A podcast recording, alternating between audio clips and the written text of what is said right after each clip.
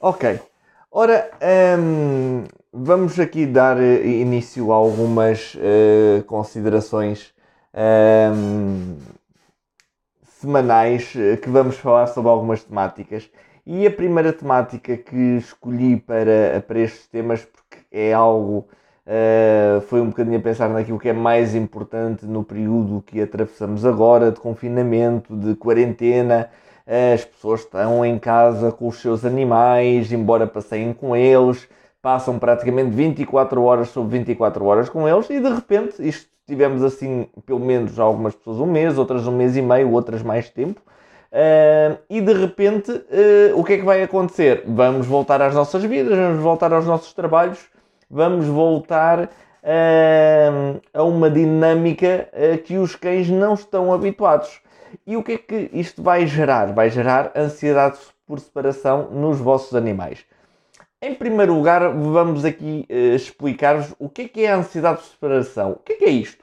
Uh, e a ansiedade por separação, no fundo, é uh, falta de controle. Quando falha o controle, gera um uma reação depois nos vossos animais. E esta falta de controle vem de dois, uh, através de uh, dois motivos e acontece por causa de duas situações. Uma, uma perda de controle uh, que se vai sendo adquirida, ou seja, perda de controle no, no, sentido em que eles vão ganhando controle de situações diariamente e então de repente perdem esse controle e o que é que acontece? Eh, vai depois haver uma série de acontecimentos. Ou então uma quebra de rotinas. Ou seja, uma rotina é algo que a gente tem controlado. Como temos algo controlado, quando nos foge do controle é quando acontece, uh, depois vai despoltar todos os problemas associados à, um, à ansiedade por separação. Então vamos por partes. Ansiedade por separação. Vou-vos dar aqui um exemplo prático eh, para vocês perceberem no nosso dia a dia o que é que é ansiedade por separação. E depois vamos dividir isto em duas temáticas, uma neste, neste pequeno vídeo e outra depois num outro vídeo. Um, porque uma é a, de, a, ansiedade por separação que vai sendo adquirido ao longo dos tempos e outra uh, por, uh, através da quebra de rotinas. E é através da quebra de rotinas que nós vamos ver. Mas o início e a causa e o efeito é o mesmo entre ambas. A maneira de se tratar numa é mais fácil, que é a quebra de rotinas, noutra torna-se mais complicado. E vou explicar isso tudo. Agora, introdução. Imaginem vocês cenário laboral em que uh, vão ter uma entrevista de emprego seja, primeira vez vão a uma entrevista de emprego, ou seja, vocês querem causar boa impressão, uh, vocês estão perante o vosso empregador e o que é que acontece? Uh, o empregador está-vos a explicar as condições, o que é que se pretende da empresa, qual vai ser as vossas funções, o que é que vão fazer, tudo mais. De repente toca o telefone dele, ele atende o telefone e uh, levanta-se e sai da sala sem vos dizer nada. Pergunta que eu vos faço: o que é que fariam? Ou o que é que vocês fazem perante uma situação destas? Tentem se colocar nesta situação. O que é que vocês vão fazer? Seja, a maior parte das pessoas não vai fazer nada. Deixa-se estar ali sossegado eh, durante alguns tempos. Claro, se, se passa eh, tempo depois disponível, aí é que podem ter alguma reação. Mas no momento eh, exatamente que acontece isso, ninguém, uh, ninguém vai fazer nada. Agora uh, vou-vos dar um outro cenário. A mesma situação, mas com outro cenário. Que é, vocês são contratados para a empresa, vocês já estão na empresa há um ano, uh, o volume de trabalho vai crescendo e tudo mais, vocês chegam ao pé do vosso empregador e dizem, olha, já não conseguimos uh, dar mais conta do recado, eu preciso mais pessoas para me ajudar, porque sozinho já não consigo fazer estas tarefas, sejam elas quais forem. E o vosso empregador diz: Ok, tudo bem, então eu vou contratar mais uma pessoa, mas és tu que vais hum, ficar encarregue hum, dessa pessoa e és tu que vais responder perante mim e essa pessoa responde perante ti. No, no fundo, uh, vais ser o chefe dessa pessoa. Hum, e assim faz. vocês, ele uh, contrata as pessoas, vocês estão a explicar os procedimentos da empresa, como é que as coisas funcionam, como é que não funciona, como tudo se vai processar e o que é que acontece. De repente, vocês estão a explicar isso tudo, o telefone da outra pessoa toca, a pessoa levanta-se, sem vos dar acabar nenhum e sai da sala para atender o telefone. O que é que vocês fazem? Pensem um bocadinho. Reparem que vocês estão numa posição de chefia e muitos, muitos, eh, se calhar, isto vai depender da vossa personalidade. Uh, muitos não fazem nada, vão esperar que a pessoa chegue e olha, pronto, não, não vais ficar contratado, ou então não dizem nada e ficam chateados e ficam por dentro. Mas de certeza que há pessoas que vão dizer alguma coisa, oh meu amigo, então mas o que é isto? Então, mas eu estou a falar consigo, você não pede licença nem nada. Isto não, não são maneiras de estar numa empresa, isto você não está em casa. Algo vai-vos levar a uma reação. E é aqui que eu quero chegar. Ou seja, na primeira situação, vocês não reagiam, ou a maior parte das pessoas não iria reagir. E não iria reagir por causa de uma simples questão. Não é a questão da autoridade, não é, não é questão de ter poder, não é uh, por nada disso. É porque vocês não controlam a primeira situação. Vocês estão perante a entidade patronal, vocês estão numa reunião que vocês não têm o controle dessa reunião. Como não têm o controle dessa reunião, aconteça o que acontecer nessa reunião, vocês não vão reagir. Na segunda opção, já vocês têm o controle da reunião. São vocês que estão a controlar.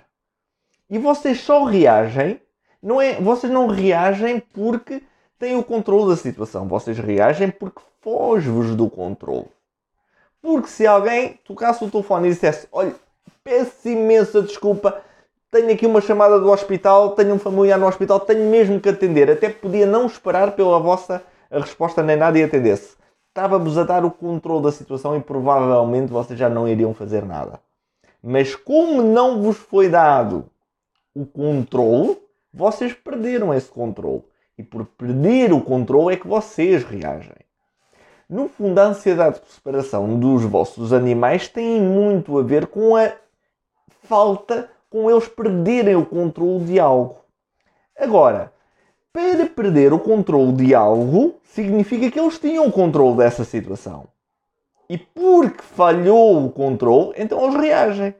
Da maneira, as maneiras como eles reagem são as mais diversas. Assim como, se vocês fizerem este exercício, é, é uma das, das questões que eu, que eu explico quando temos as aulas de avaliação aqui na escola um, e que eu explico. E, e, as, e as respostas, quando eu faço esta pergunta às pessoas, o que é que fariam, são as mais variadas. Há pessoas que não fazem nada, há pessoas que levantam-se logo, fecham a porta e ok, já saíste, já não entras mais. Outras pessoas dizem, oh meu amigo, estás despedido, isto não é a maneira de se tratar, a, de se fazer aqui. Começaste com o pé, com o pé esquerdo, vai, uh, vai-te embora.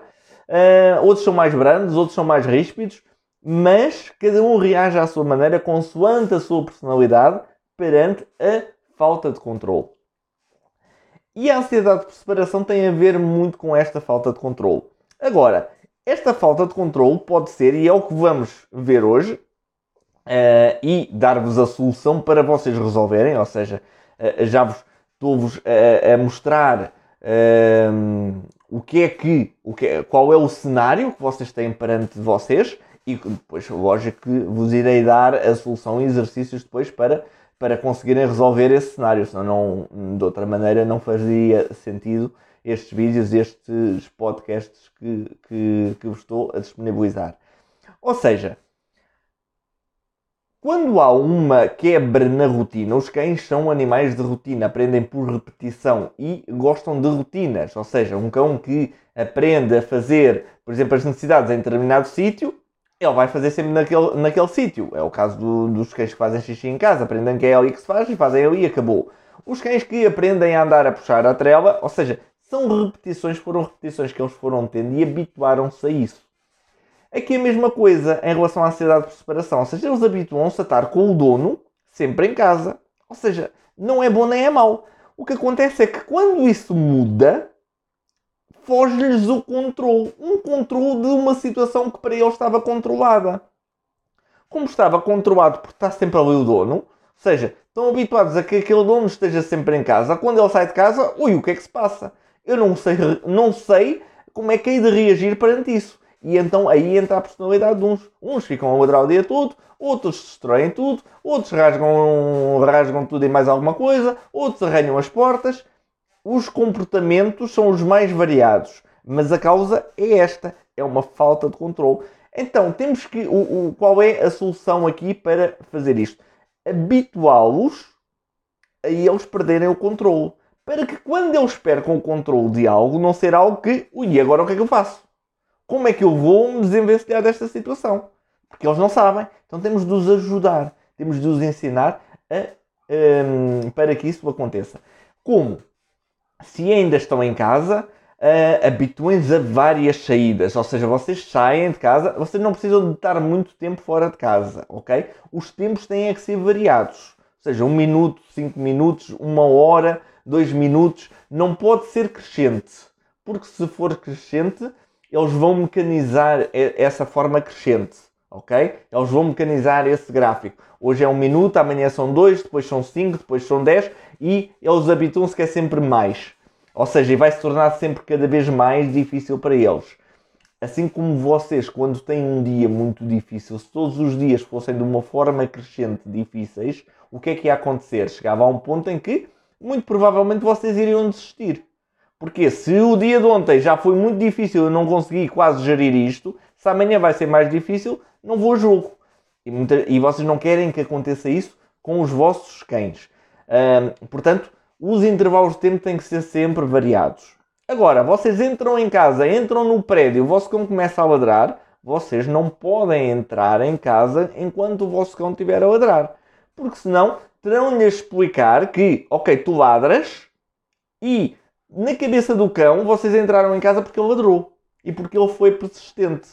Vocês, na vossa cabeça, vocês entram em casa porque não querem má vizinhança, porque não querem realmente que os cães uh, estejam sempre a ladrar e vocês querem parar o cão a ladrar. Então a vossa solução é entrar em casa. E aí o cão para de ladrar. Mas na cabeça do cão, vocês entraram em casa porque ele ladrou. É preciso ver a perspectiva do cão, porque é que o cão está a ladrar. ok? Porque é que, por exemplo, todos os cães ladram aos carteiros? Perspectiva do cão. Está aqui o carteiro, vai pôr a carta no correio. O cão está aqui, está a ladrar. O carteiro mete a carta no correio e vai-se embora. O carteiro foi-se embora na perspectiva do cão. O carteiro foi-se embora porque o cão estava a ladrar. Na perspectiva do carteiro. O cão está a ladrar, ele faz o trabalho dele e vai-se embora. Não quer saber do cão para nada. Mas na cabeça do cão, o carteiro foi-se embora porque ele ladrou. Então teve o sucesso dele. Por isso é que os cães aprendem a ladrar a todos os carteiros. Porquê? Porque é, na cabeça do cão, os carteiros vão-se embora porque eles ladram. Ok? Aqui é exatamente a mesma coisa. É o efeito contrário. Vocês entram em casa porque eles ladram. Por isso é que eles ladram. E depois, quando eles sentem a vossa falta, bem, se ele entra em casa quando eu estou a ladrar, deixa-me começar a ladrar porque ele vai entrar em casa. E às tantas vocês entram. Portanto, é um exercício para não façam isto às 9 da noite ou às 10 da noite, para depois o cão estar uma hora a ladrar, vocês estão na escada e depois têm os vizinhos todos à vossa perna, porque o cão está a ladrar e vocês estão à porta de casa e eles querem dormir. Portanto, façam isso a horas em que não haja problemas, mas expliquem ao vosso cão que não é pelo facto de ele ladrar que entram em casa. Agora, não se ponham a dialogar com ele. O que é que isto quer dizer? O cão está a ladrar e vocês, está calado, faças barulho, não ladres, não estejam a dar resposta, porque o cão não sabe o português. Lógico que se vocês estão a dar-lhe atenção, vocês estão a dar atenção porque ele está a ladrar. Ok? E ele começa a ladrar e vocês falam. E então vocês estão a alimentar o ladrar. Não, é estarem à porta de casa até ele ladrar. Ladrou, acabou de ladrar, calou-se, ok. Chave à porta e entram. Se chave à porta, ele começa a ladrar. Tiram a chave da porta e esperam. Ou seja, só quando vocês têm o que vocês querem é que entram em casa. E aí o, que, o vosso cão está a aprender que, espera, não é o ladrar que o faz entrar em casa. É o eu estar calado que o faz entrar em casa. Entendem um bocadinho? É, é preciso ver a perspectiva do cão e percebermos como é que o cão uh, uh, aprende e como é que o cão vai fazer isto. Como é que o cão vê as coisas e, e um, como é que o cão entende. Porque a racionalização do cão é completamente diferente da nossa racionalização. E se nós pensamos por nós, como seres humanos, como humanos, não estamos a pensar como um cão. Logo, a comunicação não vai ser eficaz eh, entre os dois. E o que é que acontece? Não produz resultados e produz frustração para vocês.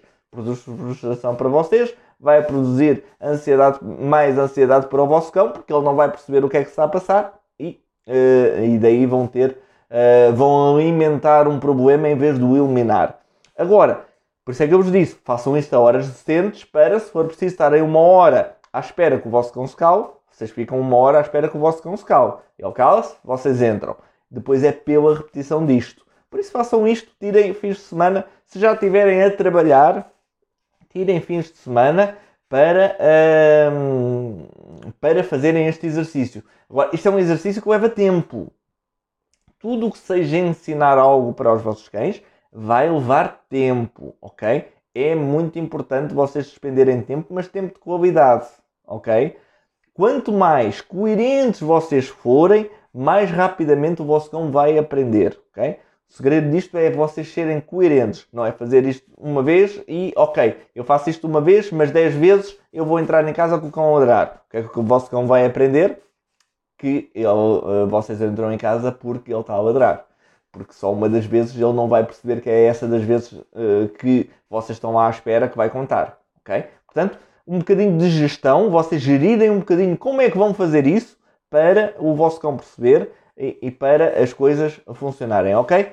Um, portanto, este é um exercício que vocês têm de começar a fazer agora para uh, os uh, desabituar dessa rotina e de vocês começarem a sair de casa e deles não começarem a ladrar sempre que alguém entra no prédio, sempre que alguém entra um, em casa, mas sobretudo neste, neste caso específico que eu vos estou aqui a falar, quando vocês entram em casa, ok? É este o, a dica para esta semana para vocês exercitarem. Para a semana vamos ver outro tipo de quebras de rotinas dentro e fora de casa. Uh, e finalmente depois uh, a perca de controle que eles vão adquirindo ao longo do tempo, que é preciso também explicar isso para eliminar de, de vez a ansiedade por separação em qualquer circunstância e para que os vossos cães fiquem calmos e tranquilos em casa, ok? Portanto, se gostaram deste vídeo, subscrevam o canal, partilhem. Uh, visitem também o nosso site quintadapatada.com, lá tem toda a informação, tem o link para o site da escola, tem um, temos um blog, temos lá todos os serviços uh, relacionados com a Quinta da Patada. Portanto, subscrevam, uh, ativem as notificações aqui no, no sininho em baixo e espero que, que vejam o, o próximo episódio.